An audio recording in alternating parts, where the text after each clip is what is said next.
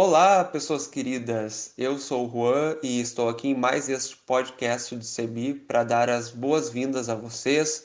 E nesta Sexta-feira da Paixão, lembrada por algumas tradições cristãs, nós queremos refletir sobre as situações de violência. Fazendo a minha descrição para que vocês possam me conhecer melhor, eu sou homem, sou branco, tenho barba, uh, meu cabelo é castanho, eu sou jovem e eu estou aqui para dar as boas-vindas a vocês em mais este podcast do CEBI.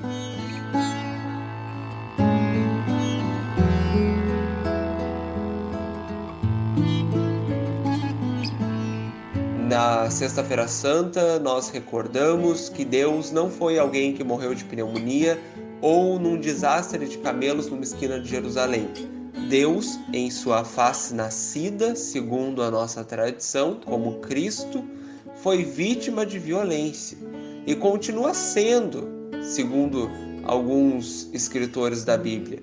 Em cada pessoa que sofre, Jesus continua sofrendo ali. No Brasil, segundo dados do Fórum Brasileiro de Segurança Pública, 1.319 mulheres sofreram violência letal em 2021.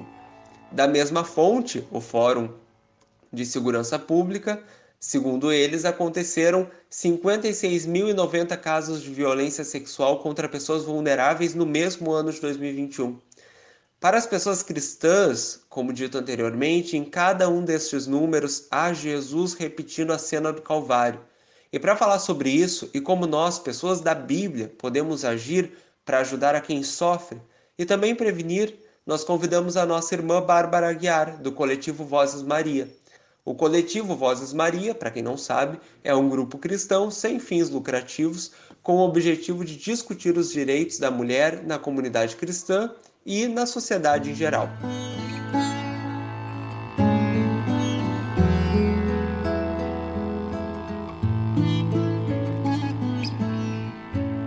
Olá, pessoas queridas. Eu sou a Bárbara Guiar Vou fazer nesse momento a minha autodescrição para que todas e todos possam me conhecer melhor. Sou mulher, sou alta, tenho a pele clara, os olhos castanhos escuros, o cabelo curto e, o, e a cor do meu cabelo é grisalho. Estou aqui, para mim é uma alegria poder conversar um pouco com vocês nessa sexta-feira da paixão sobre um tema tão importante e tão caro para a vida e corpos de nós mulheres. Silêncios e silenciamentos, o evangelho e as violências, do luto à esperança.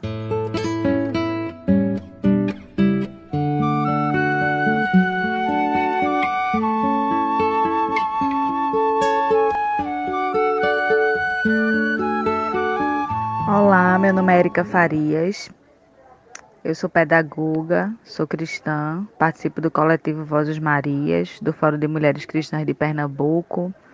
Tenho cabelos cacheados, pele clara, alguns sinais no rosto e é um prazer estar lendo o texto bíblico para vocês.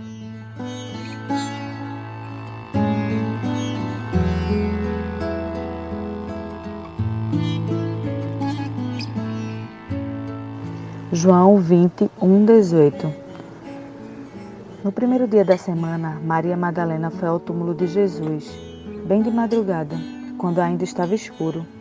Ela viu que a pedra tinha sido retirada do túmulo, então saiu correndo e foi encontrar Simão Pedro e o outro discípulo que Jesus amava, e disse para eles: Tiraram do túmulo o Senhor e não sabemos onde colocaram. Então Pedro e o outro discípulo saíram e foram ao túmulo. Os dois corriam juntos, mas o outro discípulo correu mais depressa do que Pedro e chegou primeiro ao túmulo. Inclinando-se, viu os panos de linho no chão, mas não entrou. Então Pedro, que vinha correndo atrás, chegou também e entrou no túmulo. Viu os panos de linho estendidos no chão e o sudário que tinha sido usado para cobrir a cabeça de Jesus. Mas o sudário não estava com os panos de linho no chão. Estava enrolado no lugar à parte. Então, o outro discípulo que tinha chegado primeiro ao túmulo entrou também. Ele viu e acreditou de fato. eles ainda não tinham compreendido a escritura que diz: Ele deve ressuscitar dos mortos. Os discípulos então voltaram para casa. Maria tinha ficado fora, chorando junto ao túmulo. Enquanto ainda chorava, inclinou-se e olhou para dentro do túmulo. Viu então dois anjos vestidos de brancos, sentado onde o corpo de Jesus tinha sido colocado, um na cabeceira e outro nos pés. Então os anjos perguntaram: Mulher, por que você está chorando? Ela respondeu: Porque levaram o meu Senhor e não sei onde colocaram.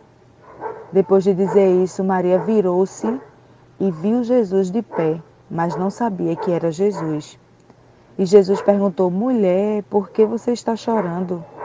Quem é que você está procurando? Maria pensou que fosse o jardineiro e disse: Se o Senhor que levou Jesus, diga-me onde colocou e eu irei buscá-lo. Então Jesus disse: Maria. Ela se virou e exclamou em hebraico: Raboni, que quer dizer mestre. Jesus disse: Não me segure, porque ainda não voltei para o meu Pai, mas vá dizer aos meus irmãos: Subo para junto do meu Pai, que é Pai de vocês, do meu Deus, que é o Deus de vocês. Então Maria Madalena foi e anunciou aos discípulos: Eu vi o Senhor, e contou o que Jesus tinha dito.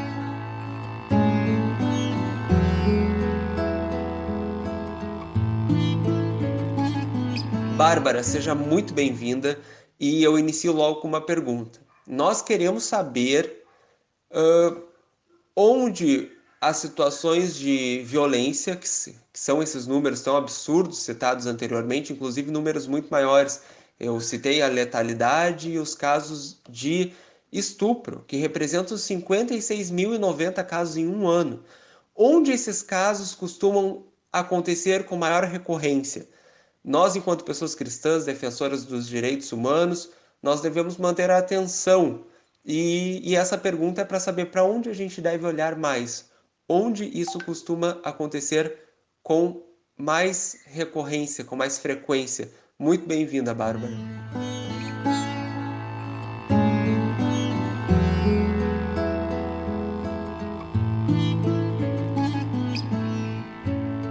Eu integro o coletivo Vozes Marias, onde somos um grupo de mulheres cristãs feministas que nos propomos a levar o debate de gênero, da igualdade de gênero para dentro das igrejas evangélicas, entendendo que toda mulher tem o direito a acessar a sua fé num espaço seguro para a sua vida, para os seus corpos, sem que precise ter a sua voz silenciada.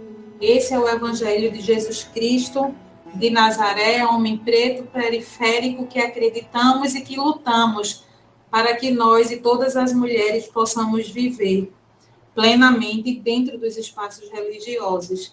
E aí pensar sobre tudo isso na sexta-feira da paixão, a partir de um texto tão forte, um texto bíblico como é o texto de João 20, né, do versículo 1 ao 18, que vai trazer de forma tão sensível a vivência de uma mulher estigmatizada pela sociedade, que foi Maria Madalena que na maioria dos altares, em grande parte das igrejas, tem a sua história contada de forma diferente. Mas foi uma mulher que acompanhou e participou ativamente do ministério de Jesus Cristo, inclusive como financiadora do seu ministério, como discípula de Jesus. E foi essa mulher que Jesus escolheu para anunciar as boas novas da sua ressurreição quando ele ressuscitou. E isso fala muito para nós, porque na época em que Cristo, na forma de homem, caminhou pela sociedade, caminhou aqui na terra, ele trouxe para a mulher a oportunidade de sentar à mesa e comer juntamente com eles, cear juntamente com ele, que era um direito que nos era negado.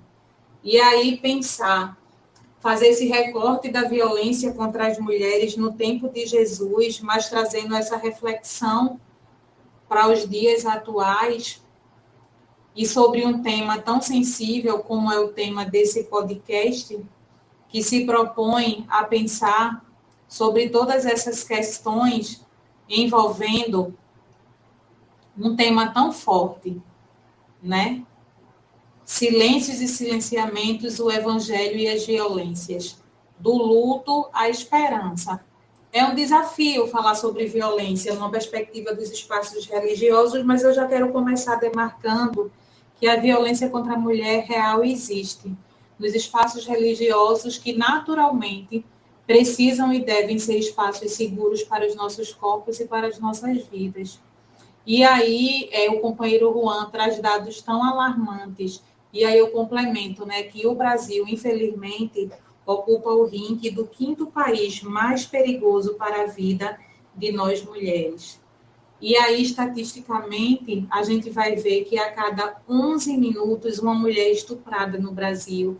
São dados que a gente não pode ter acesso e naturalizá-los, porque estamos falando o quanto viver no Brasil, o quanto viver na nossa sociedade é se deparar com uma estrutura que é patriarcal, que é sexista, machista e tenta nos violentar e nos silenciar diariamente. E aí a gente precisa entender, reconhecer que as igrejas também são estruturas patriarcais. E que, sendo estrutura patriarcais, infelizmente, esse patriarcado vai ser reproduzido dentro desses espaços.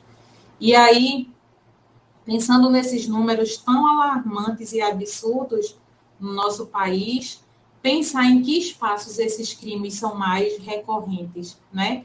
E aí a gente precisa diferenciar que existe a violência doméstica, que é aquela violência que a mulher vai acessar através do seu companheiro, através de um namorado, de um noivo, esposo, ou até mesmo por meio de um pai, de um irmão, de um tio, de algum homem que seja estabelecido uma relação afetiva, né? E na maioria dos casos afetiva amorosa. Essa mulher vai ser violentada, né? Existem várias formas de violência, é importante demarcar essa informação. Antigamente a violência era tratada no Código Penal de forma muito geral, né? E a gente evidenciava a violência como violência física, mas a partir de 2016 nós tivemos uma conquista no direito das mulheres, que é a Lei Maria da Penha, que vem para tipificar essas violências, como violência física, violência sexual, moral, psicológica, simbólica, patrimonial, né? E aí a gente precisa entender que os lares, as, as famílias que precisam ser espaços seguros nem sempre são. E, e é uma violência que às vezes é difícil de identificar, porque às vezes a própria mulher é, não sabe que o que ela vivencia é uma violência, às vezes aquela mulher tem uma dependência financeira do seu agressor, às vezes essa mulher que é vítima, ela tem filhos, e para não colocar essa estrutura familiar dela em risco, essa mulher silencia e muitas vezes acaba não sendo encorajada a denunciar. E, numa medida muito considerável, nessas muitas formas de violência que essas mulheres acessam, muitas vezes elas procuram suas comunidades de fé para pedir ajuda. E aí surge a luzinha vermelha que a gente precisa ficar em alerta. Se essa mulher acessa a sua comunidade de fé, a sua liderança religiosa, e relatam a situação de violência, a igreja precisa cumprir o seu papel de voz profética, de denúncia, de luta pela justiça, pela igualdade. A igreja não pode tratar um crime como algo espiritual. E a gente vê com muita recorrência um discurso por parte das lideranças religiosas que revitimizam essa mulher, que colocam a culpa nessa mulher, quando na verdade, essa mulher é uma vítima, essa mulher precisa ser consolada, essa mulher precisa ser acompanhada, acolhida, encorajada a fazer uma denúncia e ter um suporte pós-denúncia. Né? Então, se, se qualquer comunidade religiosa percebe algo errado, a melhor forma de intervir, de ajudar, é colocar-se 100% disponível e ao lado dessa mulher no sentido de suprir suas necessidades materiais, suas necessidades afetivas, emocionais, psicológicas e também espirituais. E nunca, nunca negociar a dimensão da denúncia. Violência contra a mulher, seja ela doméstica ou seja uma violência de gênero, perpetrada contra a vida das mulheres nos espaços religiosos, porque infelizmente é uma violência que também acontece, ela precisa ser tratada como crime, ela precisa ser denunciada e os seus agressores, os seus autores precisam ser punidos diante da lei. Então, essa é uma forma de uma igreja cumprir o seu papel profético na vida de mulheres que sofrem violência.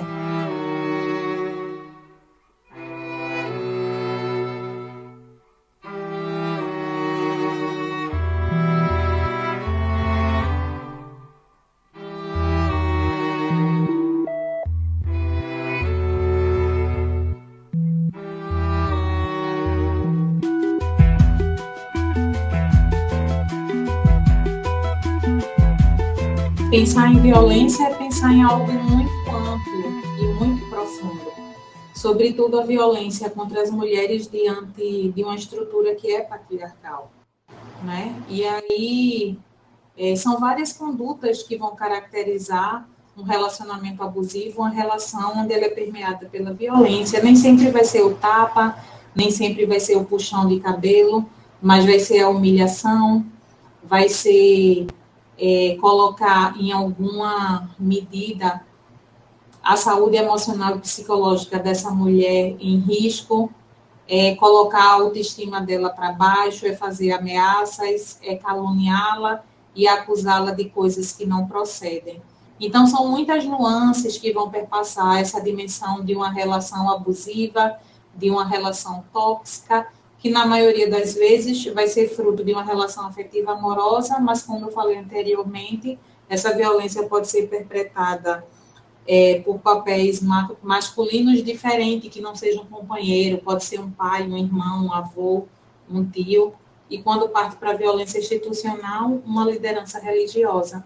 Isso também pode acontecer e aí a gente precisa, como comunidade de fé, estarmos atentos e atentas para perceber e tomar todas as medidas cabíveis.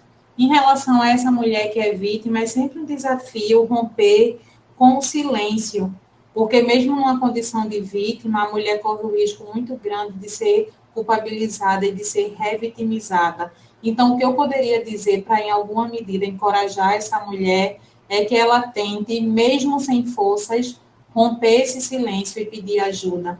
Né? Por isso é importante também os movimentos sociais, os movimentos de fé, os movimentos de fé e política que atuam, que incidem dentro das, das igrejas, das comunidades de fé, na luta por igualdade de gênero, na luta por justiça social. O coletivo Vozes Marias é um grupo de referência, o CEBI, tantos outros que a gente tem, e essas mulheres podem estar, em alguma medida, rompendo esse silêncio e procurando essa ajuda, né? E aí, ampliando esse debate sobre essas questões da violência, trazendo em, em, em foco a atuação do coletivo é, Vozes Marias, a gente acha importante ratificar a importância desses grupos, né? Porque são esses grupos que vão poder ajudar a romper com essas estruturas patriarcais denunciando, incidindo politicamente, levando o conhecimento para as bases,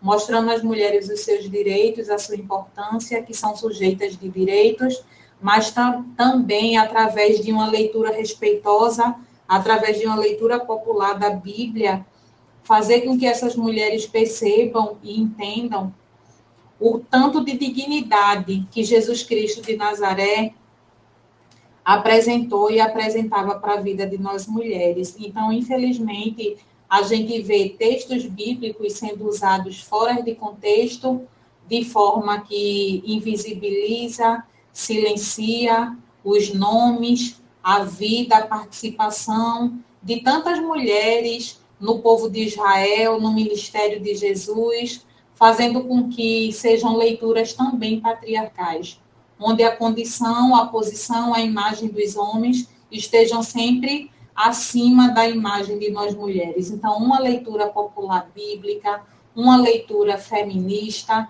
uma leitura antirracista ajuda como uma forte e um, um instrumental de libertação para a vida das mulheres que são vítimas de tantas formas de violência. Então, se eu puder dar algum recado para as mulheres que me ouvem através desse podcast, mas também para os homens, é que Cristo, ele anunciou e continua anunciando liberdade para as nossas vidas e os nossos corpos. E nessa sexta-feira da paixão, é importante que a gente perceba, compreenda e reconheça que nós mulheres precisamos romper com o silêncio. Romper com esse silêncio que tenta nos diminuir, nos desencorajar e erguer as nossas cabeças para que as nossas comunidades de fé, para que os nossos lares, para que os nossos estados, para que o nosso país seja um espaço seguro e digno para as nossas vidas. Porque qualquer proposta de vida que seja menos que isso, não provém do reino de Deus, que anuncia para nós esperança, paz, alegria na divina Ruá, no seu sopro, que é sopro de vida, e esperança. E aí, do silêncio ao luto, a gente vai continuar anunciando um evangelho de libertação para as nossas vidas. Então, eu quero encorajar as mulheres a romper o silêncio. Você merece toda a dignidade, seja no espaço da sua casa, seja na sua comunidade de fé, você precisa ser tratada com respeito, a sua voz precisa ser ouvida, considerada e respeitada, o seu corpo precisa ser respeitado. Você pode, mulher, ocupar os espaços de poder e de decisão na sua casa, no mercado de trabalho, nas universidades, nas ruas e também nas igrejas. Anunciar para vocês nessa sexta-feira da paixão que o meu desejo é que a divina Ruá continue a soprar sobre nossas vidas um vento de libertação, um vento de justiça, de equidade e de liberdade para a vida de todas as mulheres. E lembrar que o nosso Cristo aquele que vai falar para a gente de uma paz que excede todo o entendimento. Ele foi, mas ele ainda é e continuará sendo. A voz que fala para a gente no deserto, o deserto da vida, aquele momento de tanta dor, de tanta solidão, que a gente não consegue enxergar a esperança, a gente só consegue enxergar o luto, né? A gente só consegue enxergar o calvário a morte. Eu quero lembrar que o Cristo de o Cristo Nazareno, ele é o, o, ele é a prova viva de que ele vai continuar sendo a voz no deserto que fala ao nosso coração sobre esperança e sobre um futuro para além do que a gente consegue ver e imaginar em tempos tão difíceis, de tanto fundamentalismo, de tanto conservadorismo, ele continua sendo a voz que fala de esperança e liberdade para vida e corpo de nós mulheres. Mulheres, o nosso Cristo está vivo. Ao terceiro dia ele ressuscitou e ele morreu, mas ressuscitou por mim e por você. E você, nós somos merecedoras de uma vida com dignidade de um evangelho pleno e de um reino de Deus que nos anuncie vida, amor, liberdade, esperança e alegria na divina Ruá. Que a deusa mãe, a rainha do céu, continue conduzindo a minha vida e a tua vida sobre um caminho de justiça, de justiça para todas e todos nós. Deus abençoe.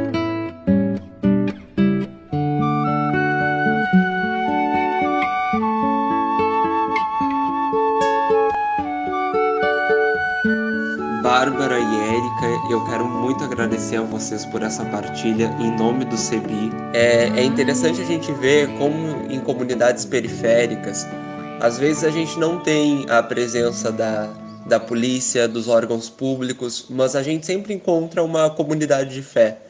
E isso realça muito a importância desses pastores, desses reverendos, padres e das pessoas religiosas de modo geral na salvaguarda da dignidade humana, inclusive estabelecendo pontes com o serviço público.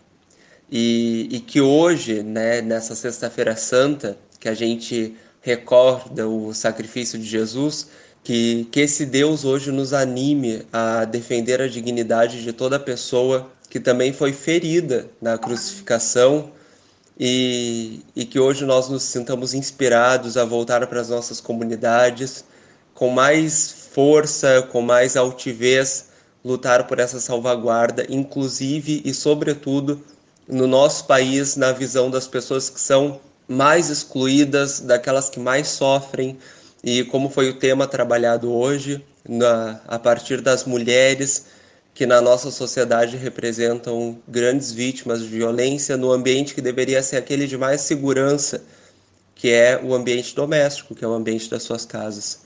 Então, que, que Deus, que a Rua Divina, que a Deusa Mãe, que a Rainha dos Céus, como disse a Bárbara, nos abençoe e nos motive na defesa das pessoas que mais sofrem e na paz de Cristo, que transcende o nosso entendimento, porque é uma paz revoltada.